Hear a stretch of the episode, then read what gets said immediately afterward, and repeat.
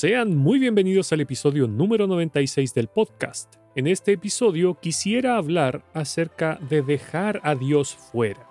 Pero antes, demos paso a la intro y los veo enseguida. Están escuchando Edificados en Cristo y mi nombre es Alexis. Este podcast tiene como objetivo que profundicemos en la palabra de Dios, que conozcamos más del Señor y que descubramos cómo podemos edificar nuestras vidas sobre la roca que es Cristo el Señor.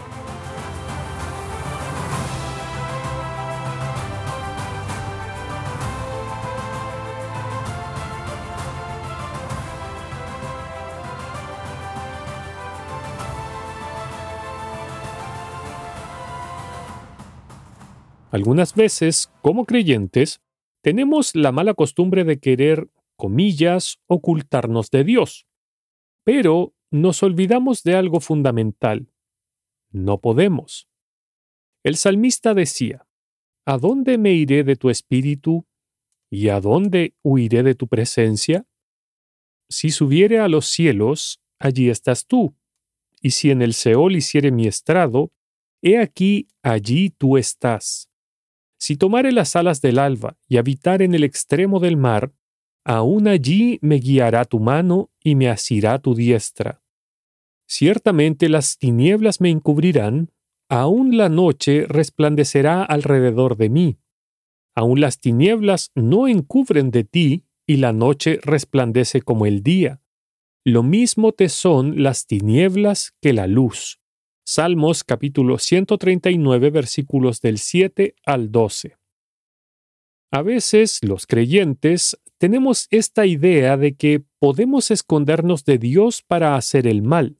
No digo que lo hagamos conscientemente, pero muchas veces hacemos algo en oculto pensando que nadie nos ve porque estamos solos. Pero nos olvidamos completamente de que Dios nos está vigilando atentamente. Así lo manifiestan las escrituras cuando dicen, porque los caminos del hombre están ante los ojos de Jehová, y él considera todas sus veredas. Proverbios capítulo 5, verso 21. Y también dice en Salmos, Jehová está en su santo templo, Jehová tiene en el cielo su trono, sus ojos ven, sus párpados examinan a los hijos de los hombres. Salmos capítulo 11, versículo 4. En su palabra, podemos encontrar muchos ejemplos acerca de esto de cómo los seres humanos pecamos en lo oculto pensando que nadie nos ve, para luego ser confrontados con la realidad. Por ejemplo, tenemos a Giesi, quien era el criado del profeta Eliseo, y en el segundo libro de Reyes, en el capítulo 5, encontramos el relato de Naamán, aquel general sirio que era leproso y que viajó a Israel para ser sanado por el profeta Eliseo. Naamán, luego de ser sanado, quiso darle algún tipo de pago al profeta, pero éste lo rechazó. Entonces, Giesi no quiso dejar pasar esta oportunidad y su palabra nos dice lo siguiente. Entonces Giesi, criado de Eliseo, el varón de Dios, dijo así, He aquí mi señor estorbó a este sirio Naamán, no tomando de su mano las cosas que había traído. Vive Jehová que correré yo tras él y tomaré de él alguna cosa. Giesi siguió a Naamán, y cuando le alcanzó, le pidió dinero y unos vestidos en nombre de su señor. Naamán, obviamente, le dio gustosamente todo lo que le pidió, y luego nos dice su palabra. Y así que llegó a un lugar secreto. Él lo tomó de la mano de ellos y lo guardó en la casa. Luego mandó a los hombres que se fuesen. Y él entró y se puso delante de su señor. Y Eliseo le dijo, ¿De dónde vienes, Giesi? Y él dijo, tu siervo no ha ido a ninguna parte. Él entonces dijo, ¿No estaba también allí mi corazón cuando el hombre volvió de su carro a recibirte? ¿Es tiempo de tomar plata y de tomar vestidos, olivares, viñas, ovejas, bueyes, siervos y siervas? Por tanto, la lepra de Naamán se te pegará a ti y a tu descendencia para siempre. Y salió de delante de él leproso, blanco como la nieve. Leí en Segundo de Reyes en el capítulo 5, leí el verso 20 y los versos 24 al 27. Dios le había revelado a Eliseo lo que había hecho su criado, y este último recibió la cosecha de lo que había sembrado. ¿Acaso nosotros pensamos que porque nadie nos vio hacer algo, no recibiremos la o las consecuencias de nuestros actos? Mis hermanos, Dios está en todo lugar, pues es omnipresente. Pero no olvidemos que Él además es omnisciente, es decir, que lo sabe todo. Y en su palabra encontramos que el hecho de que Dios nos escudriña en todo momento es para darnos el pago justo de nuestros actos. Escuche, engañoso es el corazón más que todas las cosas y perverso. ¿Quién lo conocerá? Yo Jehová que escudriño la mente, que pruebo el corazón, para dar a cada uno según su camino, según el fruto de sus obras. Jeremías capítulo 17 versículos 9 y 10.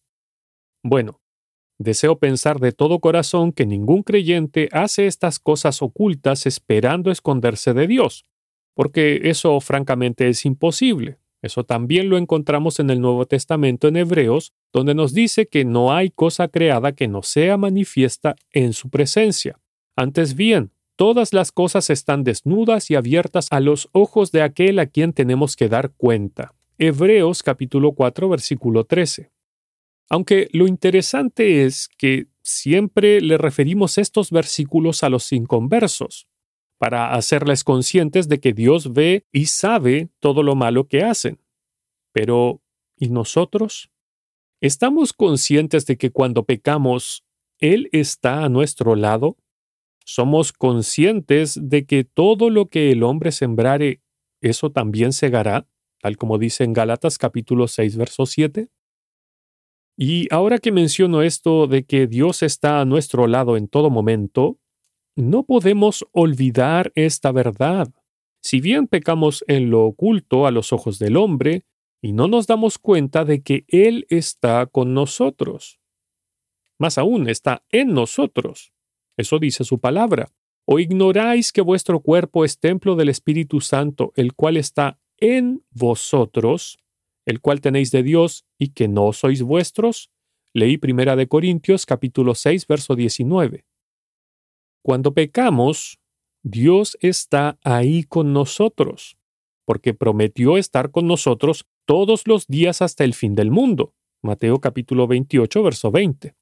Él no nos deja solos mientras pecamos, porque si lo hiciera entonces se estaría negando a sí mismo, y sabemos que eso no es posible.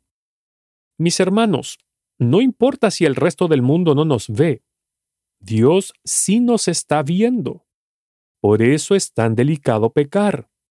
Y como no podemos ocultarnos de su presencia, debemos pedirle a Él que nos ayude a ser conscientes de ella, especialmente en esos momentos en que deseamos pecar en lo oculto, en las sombras, evitando la vista de quienes nos rodean. Esta es una de las tantas razones bíblicas por las cuales los creyentes no podemos pecar como lo hacíamos antes de convertirnos. Además, no olvidemos que nuestro llamado es a ser santos. Así lo manifiesta su palabra cuando dice, como hijos obedientes, no os conforméis a los deseos que antes teníais estando en vuestra ignorancia, sino como aquel que os llamó es santo, sed también vosotros santos en toda vuestra manera de vivir, porque escrito está, sed santos porque yo soy santo. Y si invocáis por Padre a aquel que sin acepción de personas juzga según la obra de cada uno, conducíos en temor todo el tiempo de vuestra peregrinación. Leí Primera de Pedro capítulo 1 versículos del 14 al 17. Entonces, mis hermanos, como ya dije, pidámosle a Dios que nos ayude a ser conscientes siempre de que Él está con nosotros, para así temer pecar y con su ayuda podamos vivir vidas santas que les sean agradables. Ahora, quisiera hablar de otro tema que está relacionado con el anterior hasta cierto punto, porque otra de las cosas que los cristianos de hoy hacemos es, comillas, salir de vacaciones sin Dios. En esta parte del mundo, me refiero al hemisferio sur, estamos en plena época estival. Muchas personas salen de vacaciones con sus familias para relajarse, eliminar el estrés de sus vidas y sus trabajos, así como para recargarse de nuevas energías para luego volver a sus vidas normales. El problema es que, si bien en las vacaciones es normal desconectarse de la vida laboral, no lo es desconectarse de la vida espiritual. Hacer esto se ha vuelto casi una moda entre los cristianos de hoy. Me refiero a irnos de vacaciones, comillas, dejando a Dios en casa.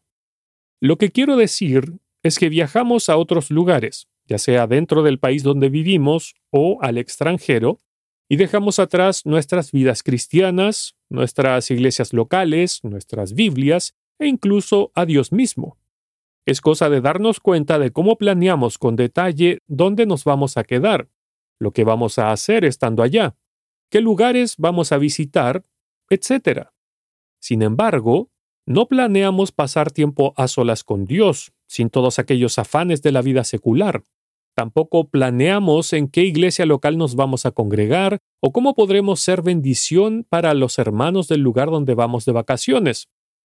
Básicamente, solo nos preocupamos de lo terrenal y no de lo espiritual.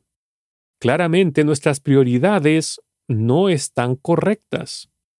Y, además, tenemos quizás el descaro, se podría decir, de esperar que Dios entienda que, como estamos estresados y necesitamos un tiempo de relajación, por eso es que debemos estar desconectados de todo y de todos, incluyéndolo a Él.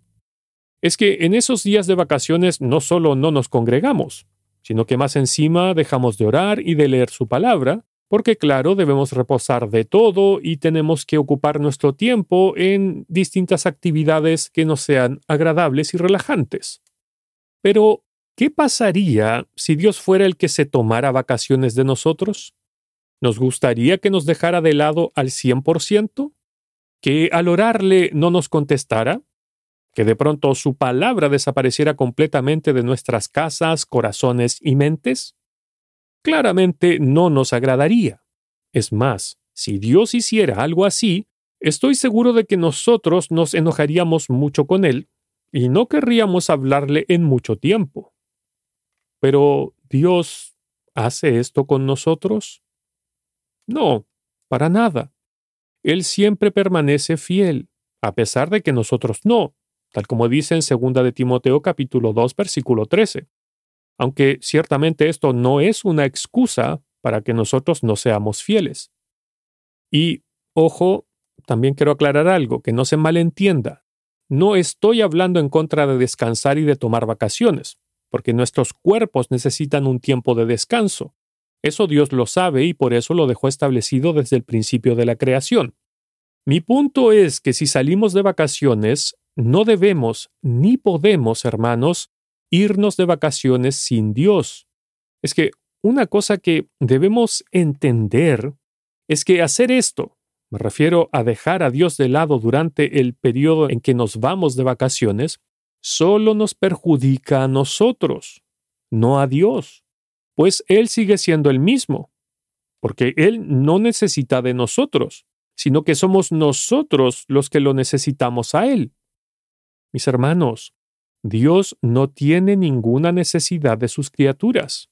Es a la inversa. Somos sus criaturas las que necesitamos del Creador para poder subsistir.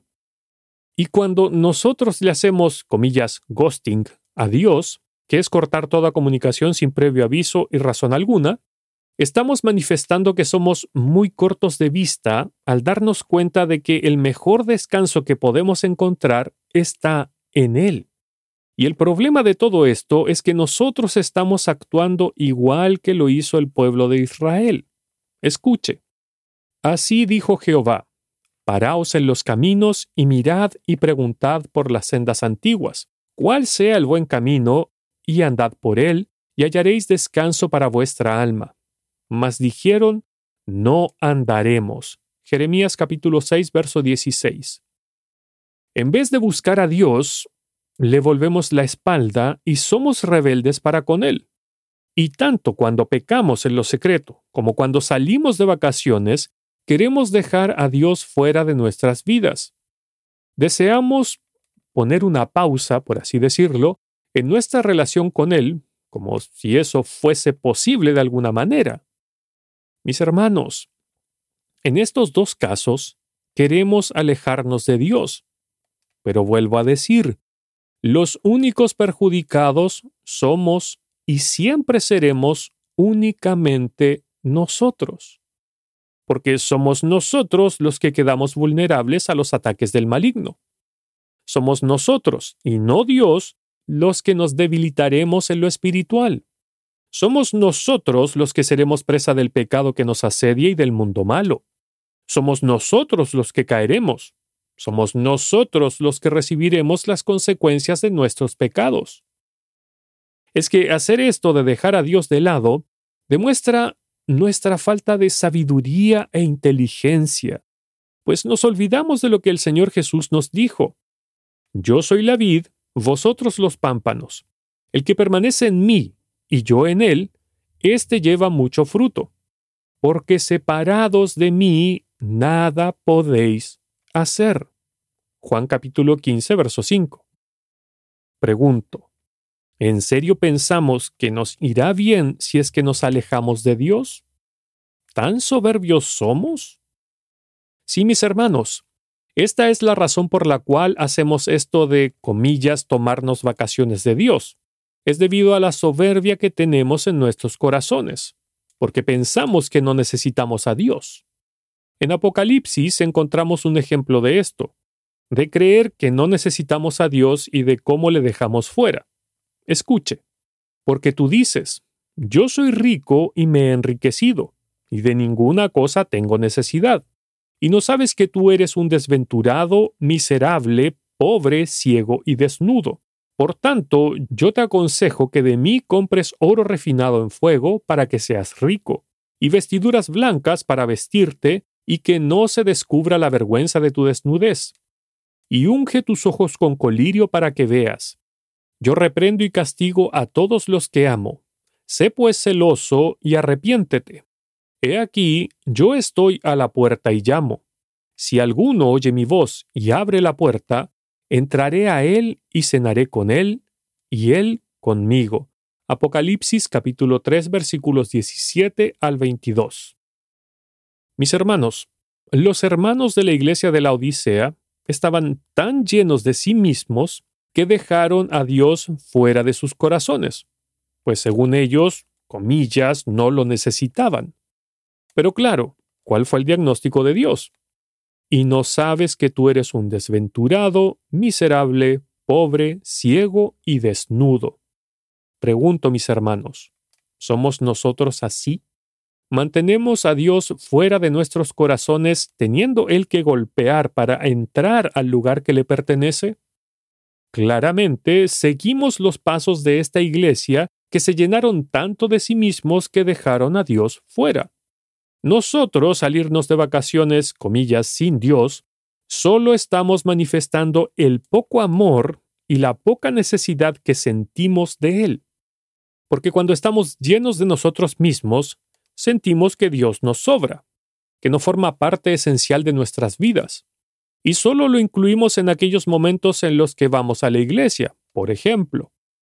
Pero pregunto, ¿es así como un creyente debe vivir su vida en Dios?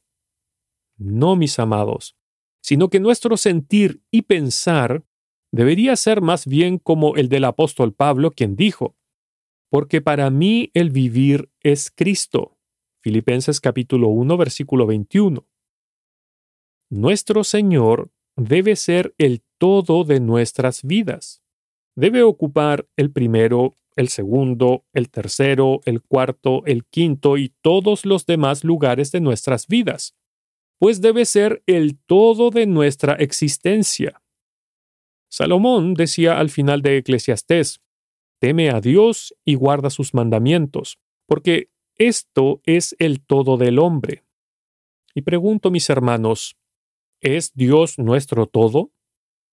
Si no lo es, pidámosle ayuda a Él para que transforme nuestros corazones y nuestras mentes, para que ponga en nuestros corazones el amor que no tenemos por Él, para que sintamos aquella verdadera necesidad de Él, así como cuando nos estamos ahogando y no podemos respirar y necesitamos oxígeno, asimismo debemos pedirle que Él sea una necesidad desesperante, que no podamos vivir un segundo sin Él. En conclusión, mis hermanos, tengamos cuidado con estas actitudes, con esta soberbia de pecar, olvidando que Dios siempre nos ve y está con nosotros y en nosotros, y de esta soberbia de pensar que no necesitamos a Dios y por eso podemos, comillas, tomarnos unas vacaciones sin Él, porque a la larga, vuelvo a repetir, los únicos perjudicados seremos nosotros. Que el Señor les bendiga. Si desea escuchar otros episodios del podcast, visite el sitio web www.edificadosencristo.net y si desea ponerse en contacto conmigo, lo puede hacer en el apartado de contacto del sitio web o escribiendo directamente a edificadosencristo.net gmail.com.